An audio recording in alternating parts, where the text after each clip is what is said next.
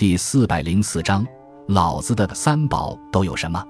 老子第六十七章说：“我有三宝，持而保之。一曰慈，二曰俭，三曰不敢为天下先。慈、俭和不敢为天下先，就是老子的三宝。”老子解释说：“慈，故能勇；俭，故能广；不敢为天下先，故能成器长。今舍其慈，且勇；舍其俭，且广；舍其后，且先，死矣。夫此，以战则胜，以守则固。天将救之，以慈卫之。”意思是说，保持柔慈就能够勇武，保持简约就能够大方。不与天下人争得利之先，就能成为群体的首领。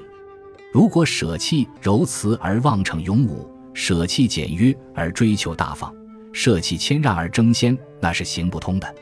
保持柔慈，投入战争就能取得胜利；用于防守就能巩固。天如果要救助谁，就会用柔慈来保护他。老子的三宝讲的是相反相成的道理：为慈能勇，为俭能广。不敢为天下先，方能成其长。所谓三宝，也就是三种处世之道。